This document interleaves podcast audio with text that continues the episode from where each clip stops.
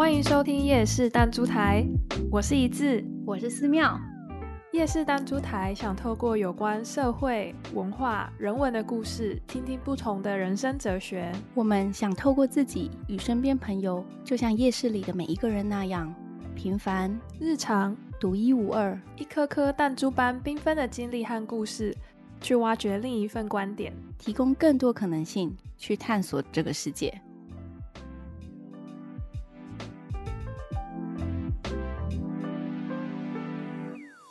我觉得你的标题讲了，呃，写的超好的，就是疫情间我们都失业了。其实也不算真的失业，嗯、我们应该是算是，呃，留职停薪，被半留职停薪的感觉。对，嗯，政府给你钱，就不是公司。对，那才是两个就是闲得发慌的人，然后就开始做起 podcast，因为就是实在是放五薪假，太闲了。对啊，某方面来说，其实也蛮爽的，就是。也正是因为有这件事情，所以我们才有机会可以玩这个东西。对啊，可是你们这次疫情在欧洲的状况，你德国的工作还好吗？最近哦，其实最近蛮多人失业的，就是我觉得在德国的现在的社会的经济状况不算很好。可是呢，换一方面想，其实他的经济状况又算很好了。原因是因为，嗯、呃，德国有一个，就是他们有一个政策叫短工时政策。这是从那个当初二零零八年金融海啸的时候，德国政府就是非常快的应对，严拟了这样的新的法案。就他们其实这方面来说，社会福利方面来说的应对政策其实很快。短工时方案呢，它其实是就是刚所说的，它二零零八年才开始，它就是为了要在让德国社会在呃没有办法控制。呃，经济有影响的情况下，能够去保障失业率，然后能够去让大家都至少能够有保障的生活。所以前阵子因为这样，其实很多人都其实去放算放五薪假去了，包括我自己在内。嗯，嗯，那无薪假在德国的概念呢，其实就是很明显的，就是公司让你放假，然后他不付你钱。嗯，可是呢，因为德国有这样的短工时政策的法条，所以这笔钱呢换成有。政府付给你哦，所以等于说你、嗯、你是有你的工作，但是你的薪水是政府帮你付的，这样对。可是我不用工作，因为公司不付我钱，所以我跟公司的关系就是我们还是雇佣关系。然后公司没付我钱，我就不用帮公司工作。那等于说我其实算是被被留职停薪、被失业。可是呢，我还有那份合约啊，就对公司来说，对政府来说，我是有合约保障的。那政府为了不要让公司付不出我们的薪水而倒闭，或是员工我们因为公司付不出薪水而离职，然后造成公司之后要恢复运作之后开始又会更困难，又要再重新找人啊，花更多时间，花更多成本。所以德国政府为了稳定就是这样的雇佣关系，他就说：好，你有合约，你只要有一个永久性的合约是合法的。公司没办法付你钱，没关系，你的薪水这段时间政府付。哦，所以其实很多钱的，哎，真的哎，这样，让你们公司大概很多人都是这样子嘛，就是留职，然后政府支薪这样子，很多哎，我们公司在疫情期间之前有三百多人，哎，现在不到一半，现在不到一半，对，但有一些是离职了，嗯、然后被短工时的至少应该有三分之一，嗯。然后这笔钱就，当然德国德国政府也不是说他他，但也不是说有有超有花不完的钱，所以他可以付所有人全薪全职的薪水。嗯，所以其实他补助给你的薪水只是你原本的百分之六十而已。哦，可是六十还是很高啦。对啊，对啊，那跟挪威一样诶，就是我那时候也是因为疫情啊，我四月的时候是就是等于说我是工作零 percent。然后就是我都不用工作，有一个月，对，然后也是超棒的。我说我那时候很那时候很很忧愁诶，就是很怕不知道会持续多久。然后也跟你们德国一样，也是三分之二的薪水这样子。哦，对，诶，那差不多诶。对啊，然后那政府就是每个月也是发给你，就像你会拿到薪水一样，每个月就会有入账。对对，他会每个月就给你。那个你应该有的，然后后来我是一个月是放，就是我一个月是工作呃零 percent，然后下一个月我就变成恢复百分之五十，所以就变成我要工作二点五天，对，然后后来就再变成八十这样子，然后现在、就是、就在下个月吗？对，就是三个月这样循序渐进这样子。哦，所以你是三个月零 percent，哦，一个月零五十，一个月零 percent，一个月五十，然后一个月八十这样子。哦，然后现在就回到百分之百。对。哦，那其实回复的蛮快的。对啊，对啊，就是对挪威这边的疫情，可能我们是小城市，没有像柏林这么这么多人。柏林现在超危险。对啊，你们现在红，红色警戒。嗯，但是你们是不是有一个呃疫情的救济金，就是跟有没有工作无关的那个？呃，它其实不算是，它其实有分身份哦，就是像如果是我们有。呃，有合约，嗯，然后有永久雇佣合约，就只要有一个 contract 在，你就可以去申请。就算你是实习生哦，实习生、学生实习，你也会有签那个合约嘛？嗯、那你只要有那个合约，你都是合法可以领我刚说的短工时的补助。德国非常重视这种白纸黑字写出来的合约 contract 有签名的东西，嗯、就德国拿这个事情就是就是王这样子。嗯、然后如果呢，就大家所知，因为柏林嘛。柏林就是呃艺术艺术家的天堂，自由工作者的天堂。意思就是很多人其实来这里，他就是拿自由工作者的签证。那自由工作者签证呢，就代表他不一定要在这边有工作，嗯，他可以是只要在这里，他去申请签证的时候，他能够递交给政府，德国政府一份。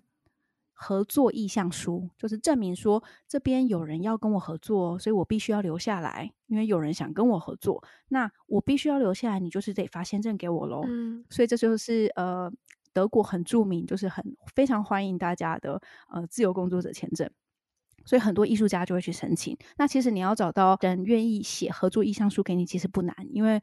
德国，或是甚至柏林，很多大大小小不同的商家，其实你只要有认识的人，studio 写一下，欸、其实很快。可是那跟产业完全没有限制嘛？没有说你是算是艺术家签证，你要做跟艺术相关类型的。呃，它其实广义来说应该是。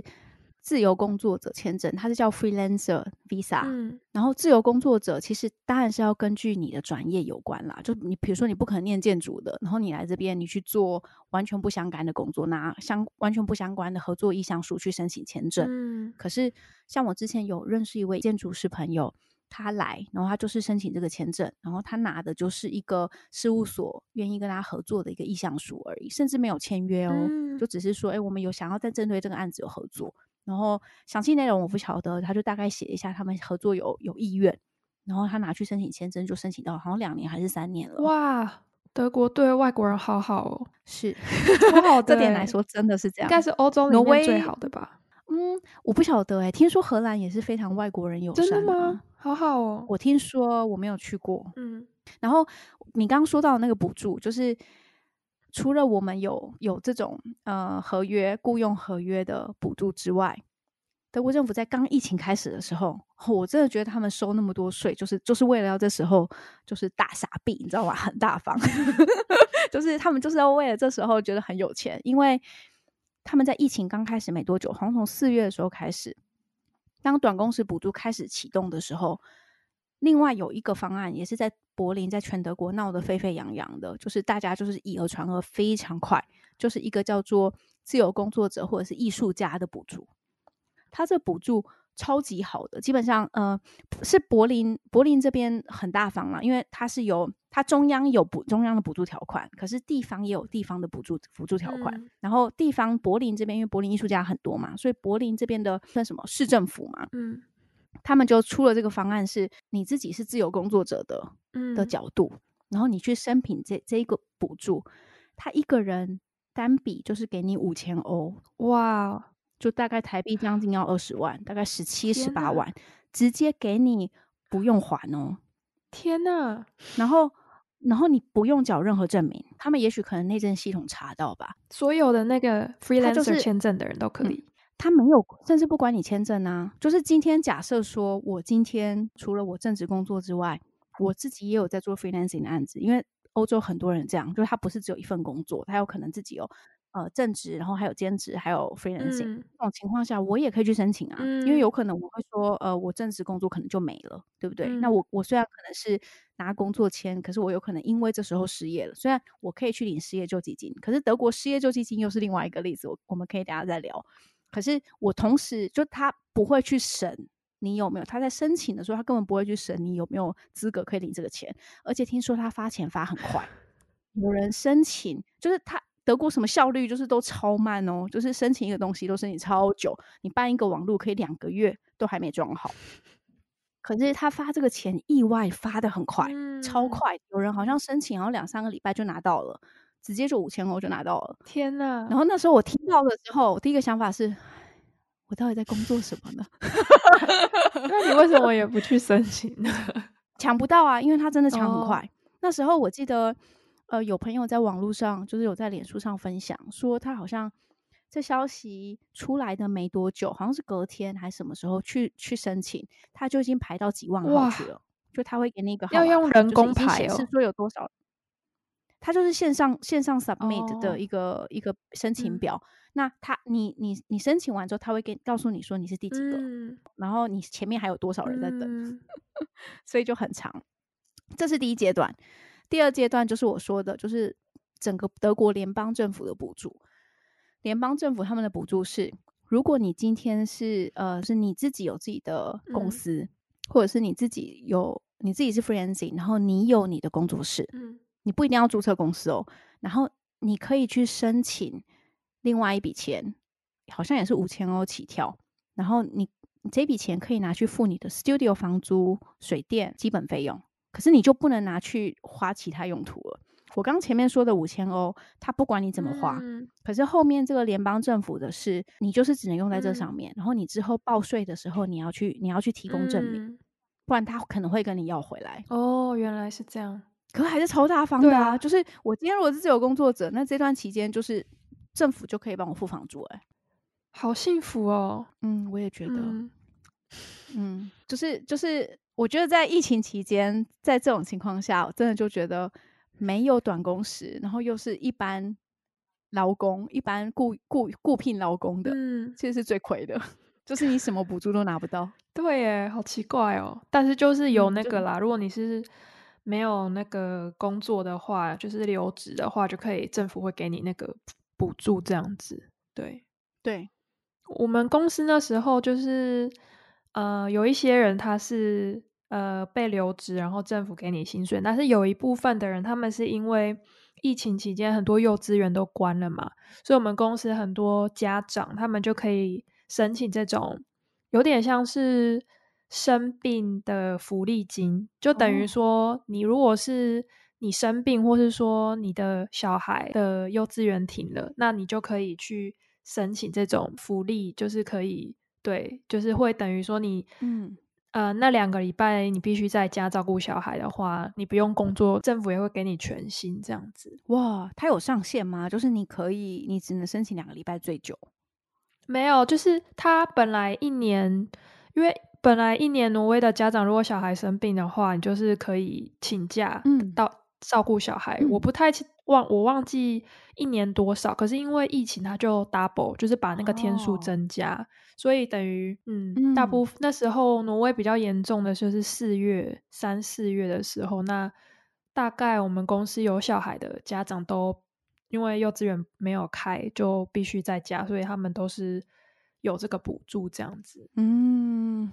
哇，那很多人用吗？蛮、嗯、多人的，就是，呃，我们公司就分两派，因为那时候因为疫情，我们很多专案也都先暂停嘛，对，所以我们公司就分两派，比较年轻的设计师就是就是留职，然后政府给薪，然后另外一批就是有小孩呢，他们就是用那个政府的那个呃福利、嗯，对，所以那他们请多久啊？你有印象吗？我印象中好像。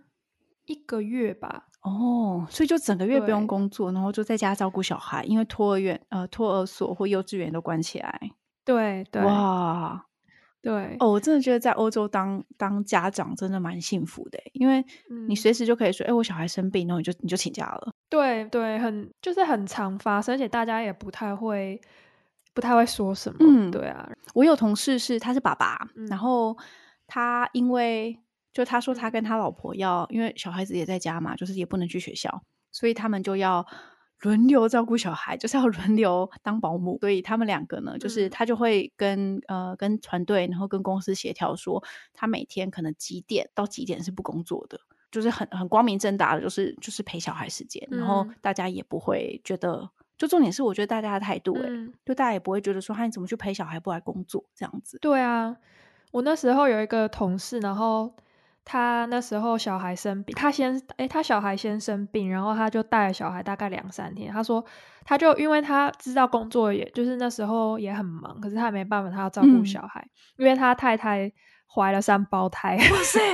真的假的？对，所以他就变成嗯，为单亲爸爸，因为因为最好是太太不要动太多，所以他就是变成他要工作，然后他还要带小孩这样子，然后他的太太就是三胞胎，等一下真的肚子里面三个？对对对，而且是自然的，不是。哇，这这很少几率吧？对对对，很少几率。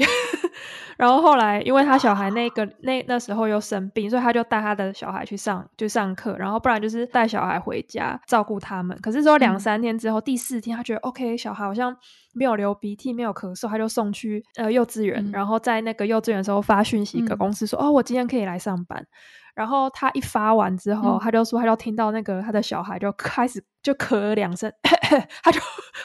拔腿狂奔，希望那个幼稚园老师不要再 在后面追赶，说把你小孩带回去。他说：“他说那时候听到他咳两声，他的那个心都凉了，不能上班了，就是从来没有这么想上班过。哎、欸，不过真的就是我同事也是，我有小孩的同事啊，每个托儿园开放、幼稚园开放的那一天，真的都在庆祝、欸。哎。”就他们都是觉得，他们都是觉得，哦，终于快点把我小孩带回去，就是就是快点，就是 快点把我小孩带走，就是让他们去上学，拜托，就是他们每个都感觉快崩溃了。对，他们就说幼稚园老师真的是太伟大了，他们应该要加薪，因为他说他们就带他的小孩，就是那种小学生，就还要教他们功课什么的，嗯、就是说哇，真的我没有办法当老师，要很有耐心，真的真的。然后讲到刚刚刚刚说的那个失业金，其实我们也有同事有失业，嗯，就是他就是真的在疫情期间就就就丢工作了。然后有些当然是呃，他如果有些是只有签那种，比如说一年的合约、两年的合约那种 contractor，嗯，嗯，他可能公司就不续约，他等于也失业了嘛。德国这边我不知道挪威怎么样，你等下可以说说看。德国这边的失业补助，我觉得也是蛮好的。他看的是啊，嗯，他就说你只要过去。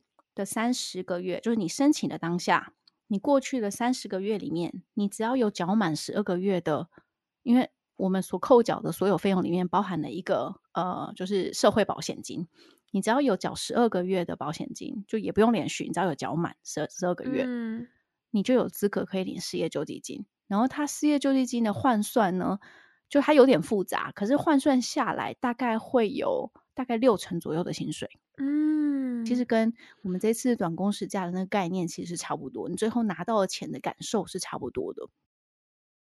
挪威这边是，嗯，嗯，如果你有工作的话，如果有一直有一份就是百分之百，嗯，全职工作，嗯，全职工作的话，你就可以领三分之二的薪水，然后领两年这样子。哦哦，两年很多哎、欸，两、嗯、年，然后两年之后的话，你可能如果你还是真的没办法工作的话，你就变成说你要领另外一种，呃，有点像是工无法工作证明的救济金，就变成说你要去证明说你是可能生病啊，嗯、或是你需要帮助，所以你没有办法领。然后那个的话，最多是三年，另外再三年、啊，对，就是等于说你那两年是找不到工作，哦、然后你之前已经有工作证明你可以的，这样。对嗯，但是之后，发现说，哎，不能工作了，然后就再领三年。对，可是那个的条件的话，就稍微严格一点，就是你变成你就是一定要要去证明，或者你要去上课等等的。嗯、对，然后如果你是因为突然是因为健康是真的肢体真的不方便的话，那又是另外一种福利的。嗯，对，那他那个就是可以领到你。走了 哇！真的假的？符合的话，就是三分之二的薪水，然后你可以领到你永远，就是哇对，只要你的就是你的身体状况是不可逆的，你就可以一直领下去，对不对？的意思。对对对，哇，对。不过这个应该跟就是失业救济金应该是不同的概念了，因为德国这边我知道的这一块就会是保险公司在负责的，因为它有点就是嗯。呃嗯，就是像台湾，你需要保健保嘛？嗯，你除了劳保之外，你还有健保，对不对？然后健保是管你健康的部分，然后德国就是你要跟不同的不管是公立还是私立的保险公司去做这样的健康保险的合约，嗯、然后其实这边很贵，这边的保险费很贵。可是它的好处也是，就是只要你在职期间，甚至是你在工作期间哦，如果你有一段时间不能工作，你也是可以请医师开立你不能工作的证明，嗯、不管是生理、心理各种原因，只要医生可以开给你，就是不能工作的证明。这段期间，我的印象是前六周，如果你是没有办法工作的，嗯、公司会照样付你钱。可是你六周之后，就换保险公司借给你钱。就是保险公司付给你钱，就是他认为就是不是因为你的原因，是因为你生理心理有有问题，需要休息，需要干嘛？无论如何，你就是继续有薪水，哦、保险公司给费，这就是一个保险的概念。可是，对，想想是很多，可是后来仔细去想，哎，好像也不是啊，就是因为这里的保险费，它我们每个人，如果你是有呃收入的情况下，你一个人每个月要缴大概八到九 percent 的薪水，诶是。健康保险很多，所以是税后还要再加这个？我是，就是你的税前的薪水，嗯、然后他会扣掉百分之十，大概八到九 percent，嗯，成为你，然后拿去给保险公司，嗯，对，所以你最后拿到薪水，其实就全部该扣的都扣完，剩下的就是最后剩下的 leftover，就是厨余的概念哦。对，可是其实被扣掉的那个很大一部分，德国被扣掉的部分大概有四十二到四十三 percent，你每个月的薪水，诶，那里面百分之八到九就是保险金，就是健康，只有健康保险的，我还没有讲到退休金啊那些有的没的，嗯，所以其实很多。然后重点是，如果你是你公司是聘雇关系嘛，就跟台湾一样啊，你呃你缴劳健保，公司也要帮你缴另一份劳健保，德国也是一样。德国，你刚我刚刚说你缴八九八到九 percent，另外一个八到九 percent 一样的另外一半公司帮你缴，所以其实总和来说，保险公司每个月从你的薪水的那个数字里面拿了快要二十 percent 的薪的钱呢。天哪，每个月很多。那每一个人的保险公司都不一样吗？还是嗯，你可以自己选。就是有些人会选私立的保险或者公立的保险，嗯、私立跟公立的保险，呃，有好有坏。私立的保险的好处就是你看病很快，就是所有的医院基本上都是私保的个人，私保的病人优先，因为私保的病人他们请款请得快，他们去跟保险公司请款请发下来很快，然后私保你在年轻的时候很便宜。就是像如果你只是二三十岁的人，嗯，你私保可能只要缴一百多块每个月，一百多欧，哇，好便宜哦！可是我现在每我现在每个月要缴四百多欧，呃，公保就很贵，嗯，可是然后大家就想说，那你干嘛不去保私保，对不对？就是你看病又快，然后你去住院又可以住私人病房，单人间你不用跟人家 share，然后然后你又缴少，嗯，然后这时候有人就会讲说，就是有两个概念，我觉得很有趣。一个就是普遍大家心里想的，就是就觉得说，那我为什么要缴公保？公保我一开始缴那么多好处是什么？公保的好处呢，就是首先私保它不提供你的，呃，比如说你不能私打私打疫苗，就是它你要另外付费，哦、就是像比如说流感疫苗什么疫苗，就是公保都有都有基本都有都有包，嗯、可私保就不一定，要看你跟保险公司怎么谈。嗯然后还有包含，比如说公保，它假如说你在这边生小孩，如果是女生的话，嗯，那些什么产检啊，所有那些什么生产费用，完全就是超音波啊，都是全部 cover 的，就全部都有包在里面哦。你不用另外缴，可是私保一样又不一定。你如果当初没有把这项列进去，你就要另外缴哦。然后公保另外一项大家最喜欢的、最喜欢讲的就是。你只要你们家就是在法律里面的你们一个家庭里面，嗯、只要有一方成年人，当然是有公保的，基本上是爸爸或妈妈。嗯、全家如果全家都没有工作，小孩子没工作嘛，然后如果你的另一半 partner 也没有工作的话，你全家附带保进去。诶，这个就超级打动人心的，对。所以就是，如果你用正常的就是利益价值，就是那我到底公保我赚了什么，就是有哪些好处的话，有人就会这样讲。可是如果你是单身，就没差啦。诶，那如果是夫妻的话，一两个都有工作，也可以只有一个人保吗？不行，oh. 你就是两个都要缴。哦，oh, so、就是他就是看你有工作，可是你只要有一方没工作，他就是跟着跟着保进去，oh. 就很好，你就不用另外缴钱，就等于说一人缴两人份了。嗯。嗯，一人缴两人用，应该这样说。嗯、可是呢，就是我，比如说呃，台湾人或者是亚洲思维会想说，那我保公保干嘛？就是我有什么好处，我有什么利益嘛？就为什么我要缴那么多钱，然后我又用的没别比别人好？嗯、可是很有趣的是，我有个朋友，她男朋友德国人，嗯、他的观念就。我那时候第一次听到的时候，我有点震惊，哎，就有点人生价值观被淹没的感觉。他那时候说：“因为你缴这些钱，你就是帮助那一些没有办法付得出呃保险的人，让他们有钱可以看医生。嗯，因为在德国，如果你今天失业，公保必须得收你，就是他是他有政府的义务性在，就是都要、嗯、应该怎么说，就是要要提供你基本的保险保障、健康保障。嗯。”所以就等于说，在他们的观念里面，他们觉得说不会啊，就是你今天你没有用到，是你幸福啊，是你幸运，你缴这些钱，你是帮助那些真的有需要的人，他们可以用。嗯，那哪天你总会用到吧？然后你总用到的时候，你就会知道，他其实是真的，就只是把钱用在需要的人身上，而不是让，不是像私保那种观念，就觉得说，哎，我缴的多，所以我就有权利用得好那样感觉。嗯，所以。在公保在德国的呃体制下，其实它真的我觉得很带有社会慈善的概念。嗯，那这样子的话，德国的呃公保跟私保的比例是多少啊？你说保的人数吗？嗯，就是保，就是大概百分之多少的人人口是用私保，然后多少是用公保？我没有去查过统计数据这点，嗯、可是我就身边呃问过的所有人，嗯、我发现大部分的德国人，我说大部分，但有些例外，像我之前的前公司的就是 mentor，就是我的导师，他也是德国人，嗯、可是他就保私保，他强力推荐给我私保。我刚来德国的时候，他就强力推荐给我私保，就是为什么保公保？当然保私保啊，又有单人病房，又照顾得好，这样。嗯、但是我看不出任何优点可以保公保。可 by the way，他单身嘛，嗯、所以合理。哎、哦欸，真的哎，对，他就一个人单身，然后四十几岁，他就觉得哎、欸、很好这样子。嗯，然后据我所知的，大部分的德国人，他们都还是会偏好加入公保。嗯，因为私保在你年老的时候，你要交很多钱，因为保险就是这样的概念嘛。你越老，嗯、疾病越多，你要付的保费就会更高，一得到一样的保障。嗯。那这样子的话，嗯、一般人如果比如说他年轻的时候可以说，那我保公保，那我老了一点的时候我保私保，有人这样子吗？呃，技术上做得到，可是实际上会有点困难。嗯、应该是说，呃。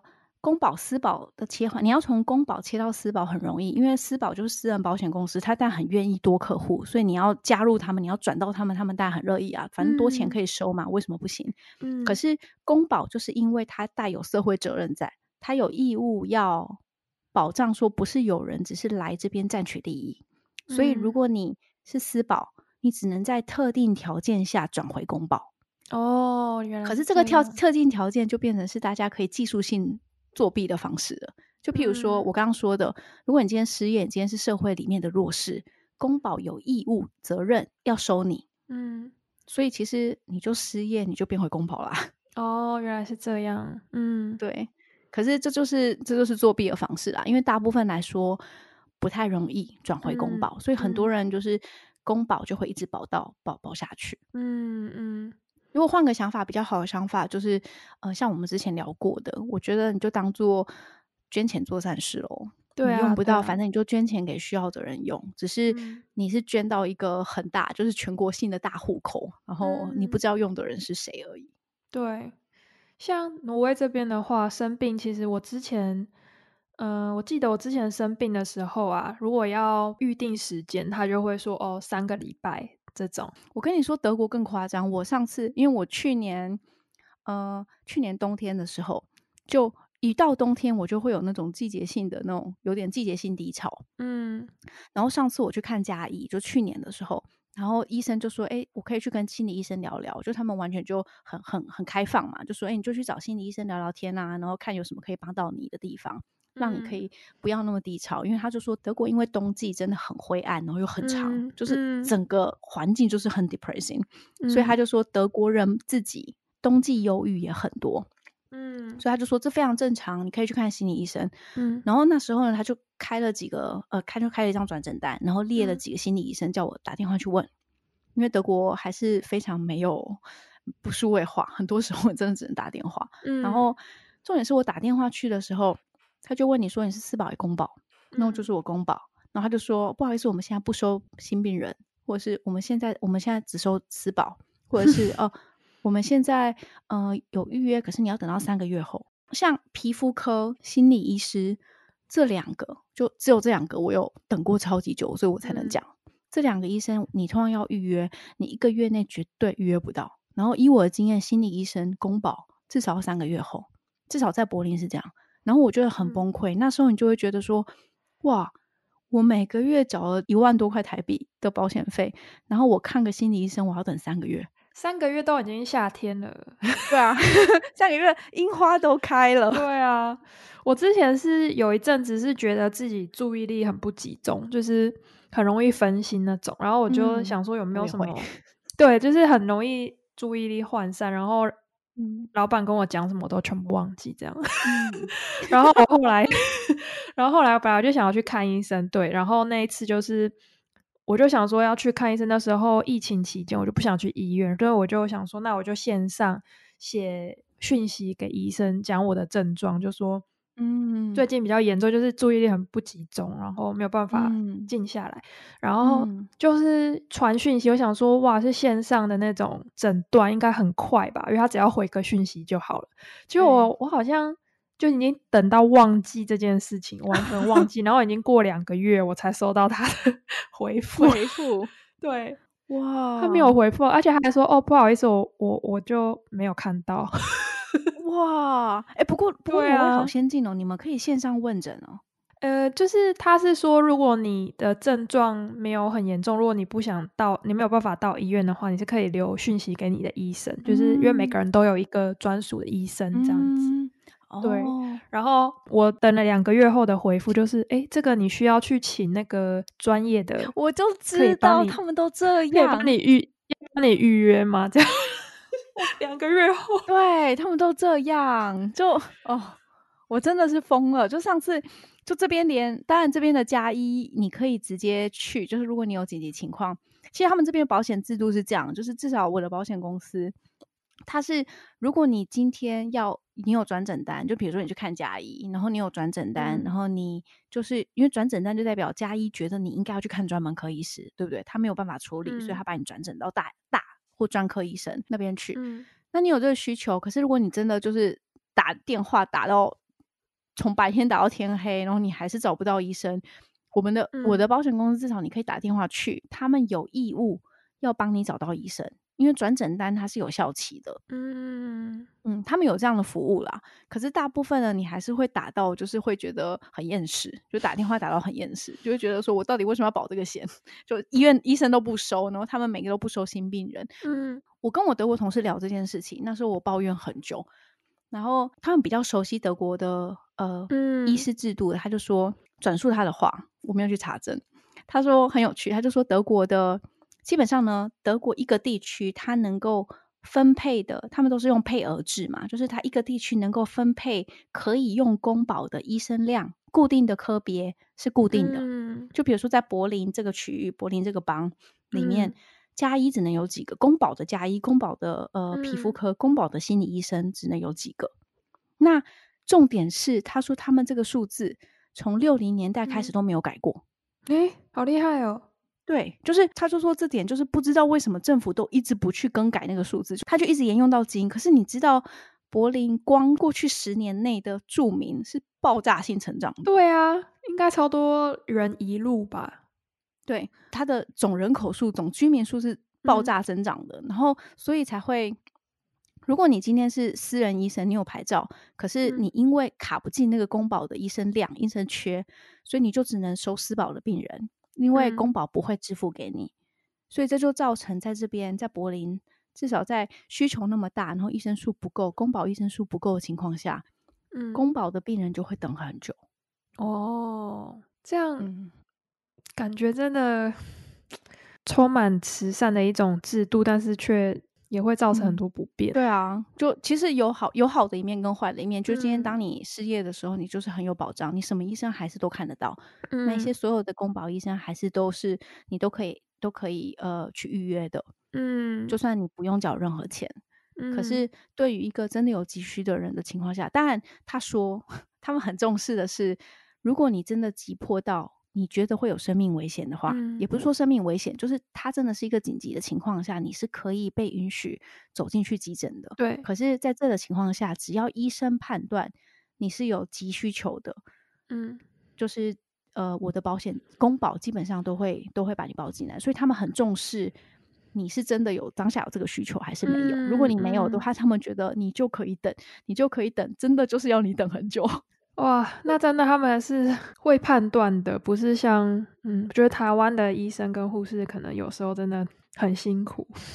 对，就是因为每个人都觉得我很急，我现在就要看医生。其实我以前也是，我以前就是有一次我半夜呃半夜肠胃炎，因为我以前肠胃很不好，那我就半夜肠胃炎就急性肠胃炎，然后就上吐下泻，然后全身就是发冷发汗这样子，然后痛到长不起来。嗯、然后那时候我记得我那时候就跑到医院去。就就附近就刚好那时候住在那个双连捷运站附近，就马街医院。那我就直接去，因为半夜只有急诊开，那我就去急诊要看。嗯、那我那时候因为那时候好像有人刚好出车祸，所以就是被那种救护车推进来。嗯，然后我看他们就是一团忙成那样子，然后我就一个人蹲在旁边，因为实在是太痛了，因为我站不起来。然后因为他们也只能让我等。嗯，因为真的有更急需的需求，可是我那时候就会觉得说我很痛，你可不可以拜托先给我一个止痛针什么之类的？嗯、就那时候我也会觉得我很急，嗯，对我也会跟就是会跟护士或是跟柜台讲说，就是我现在很痛，就是你可不可以先帮我打针，拜托这样子。嗯嗯。可是的确，如果这件事情发生在德国，他根本连你都不会理你，因为他觉得你就算再怎么痛，你也不会死。对对对，挪威有一样的感觉吗？嗯，就是社会主义感很重。嗯，我觉得，对，我觉得他们其实在这次疫情下，我觉得他们的那个应对措施，我觉得也很好。就是一发现开始人数开始增，生病的人开始增加，就马上停掉，呃，大家要在家工作啊，等等。然后像是要测要测你有没有肺炎的话。他就有一开放一个地方，然后你每一个人都可以进去，然后马上测这样子，就是，嗯，那他们在就是照顾病人方面，就是今天假设你失业，嗯、你还是能用你的保险吗？然后他们有没有什么方案可以让你确保你基本有一定的保障？哦，这边的话就是你一年，就是像我的印象中，我是没有缴特别缴什么。医疗保险的，它就是你用多少你就付多少，oh. 所以等于说，我这四年没有特别去医院的话，oh. 那我就其实都没有交什么医疗费用。但是如果你一有一一去的话，你可能一次的费用可能就是可能台币来说可能是一两千这样子。可是你如果缴到一年。对，看诊费，嗯、但是如果你缴到一年的最上限就是两万台币，所以就不会再缴比那个多。哦、但是如果你一年都没有去医院的话，那你这个就不需要付钱这样子。那那特别的其他服务呢？就比如说你像我刚刚说的，比如说你要打疫苗，比如说你要、嗯、呃照 X 光，譬如说你要做做什么额外的检查，这个需要额外付费吗？嗯，我印象中。大部分的东西都是不需要额外付费的，哦、但是有两个东西是需要的，就是呃牙齿跟眼睛、哦、这两个东西是这边是非常贵的，就是在你好像十五岁之后，你任何呃牙齿或是眼睛的一些诊断的话，那都是要特别另外收费。但是如果你是今天呃骨折啊，或是身体哪些地方有问题的话，嗯、那那些都是。包括在那个医疗制度里面哇，所以基本上你只要付保险费，就是你刚刚说呃看诊费，然后对，只要不是牙齿跟眼睛相关的，基本上都会包在里面。嗯、对，就是等于说你就是、哦、那很好哎、欸，看诊费多。像我像我这几年其实嗯没有什么去到医院的状况，就是我连医院都难去，我才会线上看诊。嗯、所以对我就。我就没有付什么特别的费用。但是如果我一去有去问诊的话，那大概就是一两千块这样子。对，不管大的小的，对，然后不管你后续有没有做什么，都是固定的一两千块。对，听起来挪威的制度真的跟德国还是不太一样哎、欸。是哦，嗯，其其实我就说来惭愧，我没有特别了解挪威的。保险制度，我只知道可能福利啊，或是工作的东西，但是我不太知道，就是我都缴税就这样缴，我也搞不清楚。你看，我们刚刚从刚聊的，就我觉得挪威的整个系统的想法跟德国还是不一样。对啊，德国就很乐意发签证，就是你就你就来啊，然后你可以缴税给我，嗯，然后很欢迎你来，然后你缴税，呃，缴保险都要缴很多，可是因为是那么多人共享，德国又是个大国。嗯然后跟挪威比起来，就是又很不一样。挪威就是你用多少付多少，对，而且挪威对外国人签证就给的是非常的严谨，严谨应该非常多。像我之前工作两年，然后嗯，要延签也只拿到两年而已。对，嗯、所以就是他给的是很保守。嗯，对，真的差好多。同样是欧洲，对，光是德国跟挪威，对啊，很不一样。对啊，嗯。嗯不过每个系统都有好跟坏，就跟台湾的保险很便宜一样。对，台湾的保险真的健保是是很幸福，但是也真的有时候可能我们其实可以休息一下，可能但是我们就去医院这样，嗯、然后嗯嗯嗯，去医院就是求安心吧，比较对这样子。像在台湾，如果你要拔牙齿的话，你可能。好，你可能今天去医院做检查，那你马上可以预约下个礼拜可以来拔牙齿之类的。对，对但是好快。但是我前天跟我一个挪威朋友聊天，他说他前哎，他上个礼拜去拔一颗牙齿，他说要一万块台币啊，光拔牙。对，对，台湾的健保就给付嘞。对，没错。他我跟他说，我们就是一百五十块健保拔两颗牙。对。